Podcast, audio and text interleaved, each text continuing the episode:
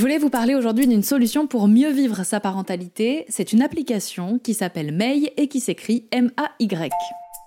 Alors d'un côté de l'écran, les parents, et de l'autre, près de 70 professionnels de santé ou de la petite enfance qui sont prêts à répondre 7 jours sur 7 aux questions des jeunes ou futurs parents.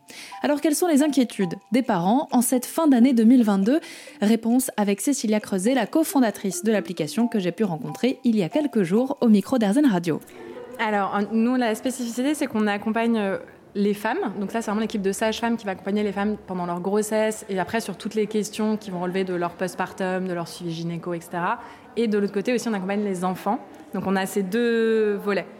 Sur les hum, questions de petite enfance, euh, alors la santé, euh, c'est quand même euh, donc toutes les questions. Et là, on est en plein dedans. On est en train de faire cette interview au mois de novembre. Donc tout ce qui est fièvre, bronchiolite, gastro, en ce moment, on croule sous, sous, ces questions-là. Après, l'autre grande thématique, c'est quand même le sommeil. le fait qu'ils soient réveillés par, par leurs enfants pendant la nuit, donc et qui ont envie de dormir plus, et qui arrivent chez moi en disant je voudrais dormir. Comment est-ce qu'on peut faire pour que cet enfant dorme?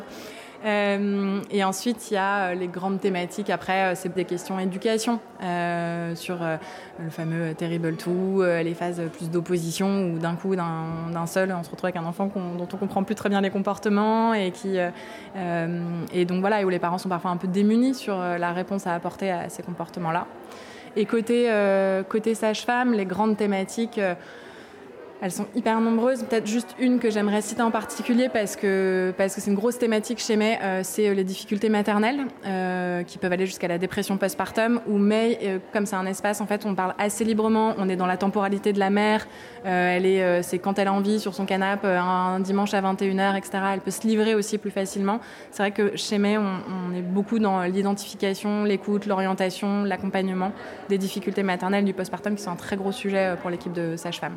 Est-ce que vous avez l'impression que les gens sont renseignés aujourd'hui? Euh, Moi, je suis peut-être parce que je, suis journaliste aussi, mais je passe beaucoup de temps, par exemple, sur euh, les réseaux sociaux, sur YouTube. Je vois beaucoup de témoignages de gens que je suivais qui aujourd'hui euh, deviennent mamans et qui commencent beaucoup à libérer la parole là-dessus. Donc j'ai l'impression qu'on en parle peut-être un peu plus. mais est-ce qu'aujourd'hui, les femmes arrivent à identifier ce qu'elles ont quand elles ressentent quelque chose? Alors, je pense qu'il y a vraiment une multiplication de l'information, des sources d'information, euh, effectivement, sur les réseaux sociaux, sur Internet. Enfin, si on tape un sujet, euh, je pense qu'il tombe sur une avalanche de choses. Euh, ce qui est plus difficile, c'est de distinguer la bonne information, comme on disait tout à l'heure, l'information qui va être valable pour moi, et aussi, je trouve dans l'information un peu de de sortir de ce qu'il faut faire, de ce que je pense que les autres font. Enfin, tu as parlé des influenceuses qui deviennent maman, où ça peut aussi générer des formes d'injonction, d'image de la maternité. Et donc, je trouve que c'est un peu ambivalent. Il y a, d'un côté un peu une part de euh, libération de la parole qui est hyper positive, mais qui peut être aussi un peu angoissante, parce qu'en libérant la parole, euh, finalement, on peut aussi arriver à décrire les situations les plus noires, et c'est bien, il faut en parler. Mais quand on est soi-même enceinte et tout, ça peut être un peu anxiogène. Et à l'inverse aussi, des maternités un peu idéalisées, où tout est parfait sur Instagram, les bébés sont magnifiques, tout le monde dort, la famille est hyper épanouie. Donc bref, il y a un peu, il y a cette ambivalence-là, pardon, avec beaucoup d'infos, mais je pense une difficulté à trouver la bonne info pour soi au bon moment. Et c'est beaucoup d'ailleurs ce que les femmes disent quand elles, elles j'allais dire googliser, il y en a plein qui me disent j'arrête de googliser, maintenant je cherche sur May, parce qu'en fait je sais que j'ai une info fiable. Euh, et, que, et bienveillante. Et, et c'est quand même important aussi dans ces périodes-là d'avoir une info bienveillante. Alors restons un peu sur cette libération de la parole. J'ai pu euh, discuter avec Emmanuelle Rijad, qui est infirmière et qui nous a donné son avis de professionnel sur le partage d'expériences à grande échelle. En fait, c'est toujours très intéressant de rassembler des parents qui ont les mêmes problématiques parce qu'ils réalisent qu'ils ne sont pas seuls à ressentir les choses. Donc dans cet esprit-là, voir qu'un autre parent peut ressentir des états dépressifs, des difficultés parentales, une grossesse compliquée, une peur de l'accouchement, c'est très, c'est plutôt sain en fait. on sort de l'idéalisation de la parentalité ou de la maternité. Donc ces, mamans-là, ça va les rassurer de se dire ok, ce que je ressens, bah, d'autres le ressentent. Après, effectivement, je rejoins Cécilia, faire attention aussi, ne pas faire peur. Il y a des parents pour qui ça se passe bien. Il y a des grossesses qui sont épanouies.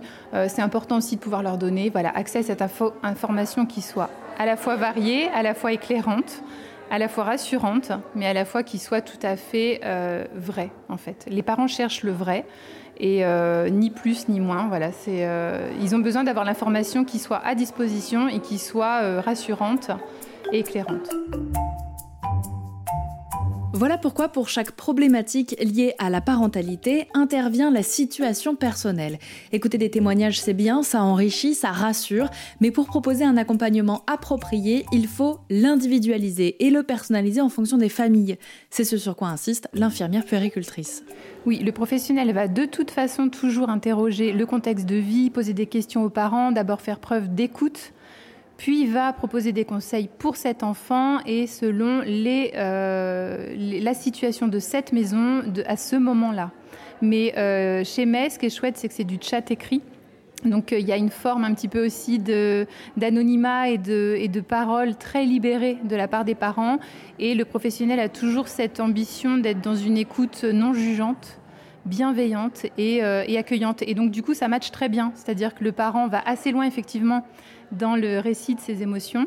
Et le professionnel l'aide un petit peu à faire le tri entre euh, ce qui est de l'ordre de, du, normal, de la vie de parent normal, et de ce qu'on peut éventuellement l'aider à améliorer dans sa vie. Peut-être juste là-dessus, te dire que c'est, enfin, je pense que c'est justement parce que moi je te rejoins complètement sur le fait qu'il y a un besoin de, personnalisation très fort. Il n'y a pas de recette. Euh, les enfants sont pas livrés avec euh, le mode d'emploi, avec une recette qui marche pour tous. Loin de là, et c'est vraiment une des sources de la création de mai. C'est de se dire qu'en fait, quand on lit des choses sur Internet, quand on googlise un problème, donc typiquement mon enfant dort pas, on va trouver des choses, mais en fait, est-ce que c'est valable pour moi? Est-ce que pour moi, pour mon enfant, dans ce moment qui est euh, présent? Et justement, l'intérêt de mai, c'est ça, c'est d'avoir une réponse qui est personnalisée.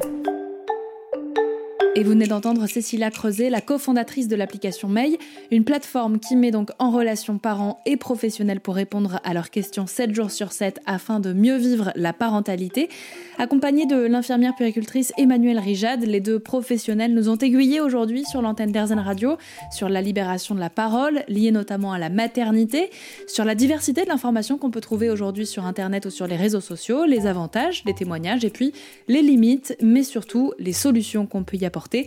Le podcast de ce reportage est à retrouver sur erzen.fr et on continue de parler de parentalité avec vous sur l'antenne d'Erzen Radio, vous qui mettez des innovations, des initiatives en place pour répondre aux problématiques et aux enjeux de la parentalité d'aujourd'hui. Et on verra comment ça évolue euh, dans les prochaines ça années. Bouge euh, tous les ans, donc euh, je pense que dans 5 ans, on aura encore un autre paysage. Merci beaucoup. En tout cas, nous avons parlé de cette application qui s'appelle donc May et qui s'écrit M-A-Y. M-A-Y et qui est dispo, j'imagine, sur toutes les plateformes. exactement, sur l'App Store et sur Google Play.